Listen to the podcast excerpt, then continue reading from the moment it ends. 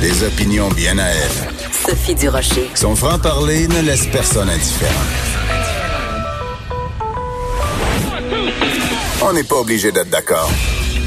Bonjour tout le monde, c'est Sophie Durocher. On est lundi le 23 mars 2020. J'espère que vous avez, malgré tout et malgré les circonstances, passé une bonne fin de semaine. Écoutez, je dois vous raconter quelques anecdotes parce que, bon, on le sait que c'est une période de confinement. Le gouvernement provincial, le gouvernement fédéral nous rappelle constamment de rester à la maison.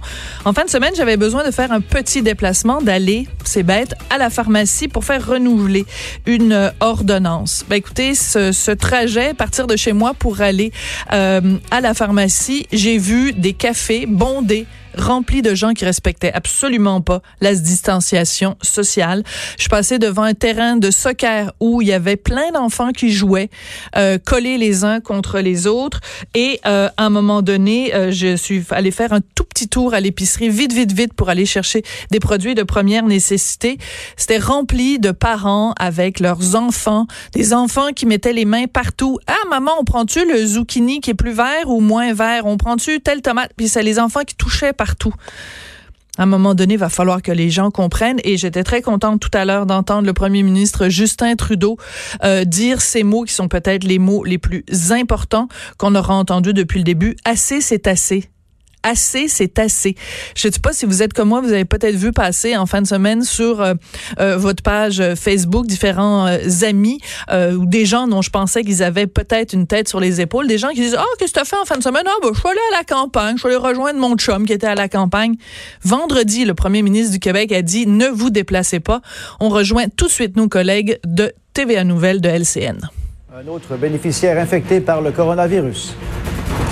Trudeau 11 le ton et implore les Canadiens de rester à la maison. Malheureusement, comme on a tous vu, il y a des gens euh, qui se pensent invincibles. Une ruée au dépistage. Des centaines de personnes se pointent à la clinique sans rendez-vous de Montréal. On appelle les gens, que ce soit un résultat négatif ou positif. Des Canadiens coincés au Pérou, le fédéral va analyser trois appareils pour les ramener au pays. Il restera vraisemblablement des Canadiens et des Canadiennes qui ne pourront pas revenir chez nous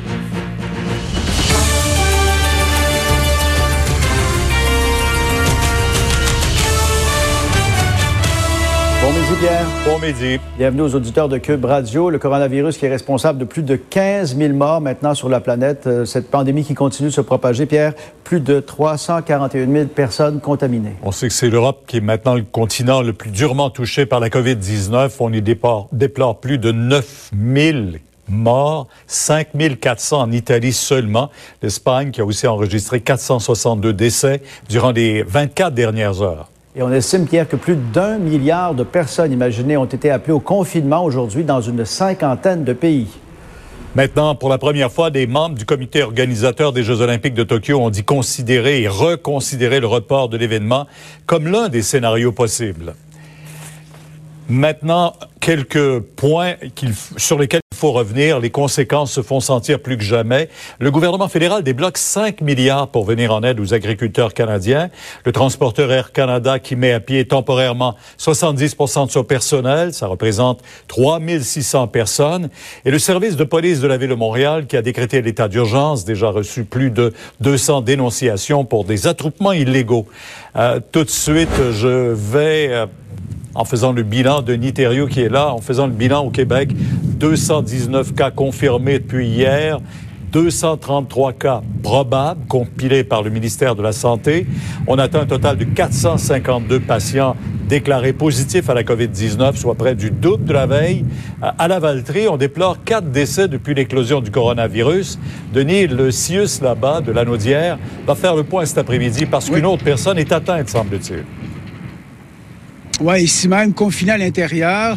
Euh, les détails vont être amenés en, après-midi, donc, par le CIS ici, dans la Nodière.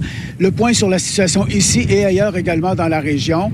Euh, et ce qu'on peut savoir pour l'instant, on le sait euh, par le biais de lettres transmises aux résidents à l'intérieur. Entre autres, Mme Gadouri tout à l'heure, euh, Gabouri m'a fait part de ce qu'on lui a dit à l'intérieur. Oui, il y a un cas de plus, une personne en confinement, mais aussi neuf résidents qui présentent des symptômes qui sont sous surveillance.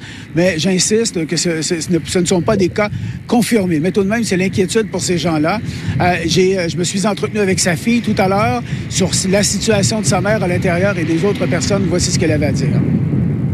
Elle les a côtoyés, ces gens-là. Et là, elle a les symptômes, tous les symptômes. Elle a été testée hier soir.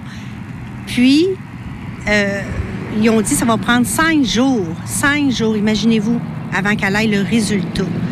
C'est impensable. Cette nuit-là, elle a fait de la fièvre toute la nuit. Elle s'est levée détrempée. Ma mère, c'est une petite boule d'énergie habituellement. Fait que, euh, on est vraiment inquiet, puis inquiet pour d'autres résidents, d'autres résidents qui sont là en ce moment aussi. Et Pierre, on a pu parler à Mme Gaboury tout à l'heure brièvement au téléphone. Elle voulait lancer ce cri du cœur. On l'écoute. Moi, mes inquiétudes, c'est sûr que j'aimerais qu'on soit appuyé par beaucoup de gens. Puis mes amis, voyez-vous, euh, concernant mes amis, ils ont vraiment très peur eux autres aussi. On, pense tous que il y a une fin ici, mais j'espère que c'est pas le cas. Fait que je demande au gouvernement qui s'appuie beaucoup plus sur notre cas, qui est quand même très, très sérieux. C'est ce que je demande, s'il vous plaît. Que fait la résidence maintenant? Bien, on a eu une missive hier soir de la part du CIS où on nous dit qu'il y a des mesures qui ont été mises en place. Bon, agent de sécurité, on le sait, confinement des résidents, enquête épidémiologique, euh, surveillance des symptômes, désinfection à l'intérieur. Les gens sont confinés. Euh, bon, cette dame à qui on parle, euh, maintenant, elle a beaucoup d'attention, ce qu'elle déplorait avant, mais quand même, le, le, sentiment semble général par rapport aux personnes qui habitent cette résidence. Donc, important, point de presse, 14h30 cet après-midi, pour faire le point sur toute cette situation, Pierre. Merci. Au revoir. Et puis, c'était la course effrénée ce matin à la place des festivals à Montréal. Ils étaient des dizaines à faire la file pour se faire dépister à cette nouvelle clinique extérieure. Mais voilà qu'il est midi et qu'il n'y a plus personne. Michel, comment on explique ça maintenant? Bon, on commence par vous montrer des images de ce qui s'est passé ce matin. C'est ouvert ce matin euh, vers 8 heures euh, et les gens venaient en très grand nombre. Il y avait embouteillage même, les gens faisaient la file. C'était assez impressionnant de voir les images ce matin. Peut-être que ça a fait peur aux gens. Je vous montre maintenant de quoi ça a l'air aujourd'hui. Ce que vous voyez ici, au fond, ça, c'est là où on accueille les gens qui viennent à pied. On vient à pied ou en voiture. les tentes là-bas, ce sont les tentes de triage. Et ici, la tente qui est à droite, c'est celle où on va faire le test. Maintenant, les gens peuvent venir aussi en auto. Voici maintenant où ça se fait en auto. Les gens arrivent en voiture, font la file. Il y a ici des tentes de triage qui vont vous accepter, vous dire si vous avez droit euh, ou non au test. Comme vous voyez, les gens viennent. Pour subir le test, là, il faut soit avoir des symptômes, soit avoir été exposé, avoir voyagé, par exemple, et là, on va vous faire passer le test, sinon on va vous donner des renseignements et on vous donnera pas, donc, euh, le test puisqu'il n'y aura pas de raison. On peut passer 2000 à 2500 tests par jour ici. C'est ouvert jusqu'à 20 heures ce soir. En temps normal, la capacité, là, c'est 800 tests. Donc, ce sont des, euh, des dispositions massives. La porte-parole, euh, donc, de la santé publique, dit aux gens, écoutez, là, peut-être que les gens ont peur parce qu'il fait froid, parce qu'on veut des images. Venez si vous avez besoin. On l'écoute. J'ai plutôt l'impression, et je dis bien c'est une impression personnelle, que les gens craignent peut-être d'attendre en ligne pendant des heures et des heures. En plus, c'est dehors. Évidemment, c'est pas très chaud. Euh, mais je tiens à rassurer la population qu'ils peuvent venir. Il n'y a pas de file d'attente. Ça va très bien. Alors,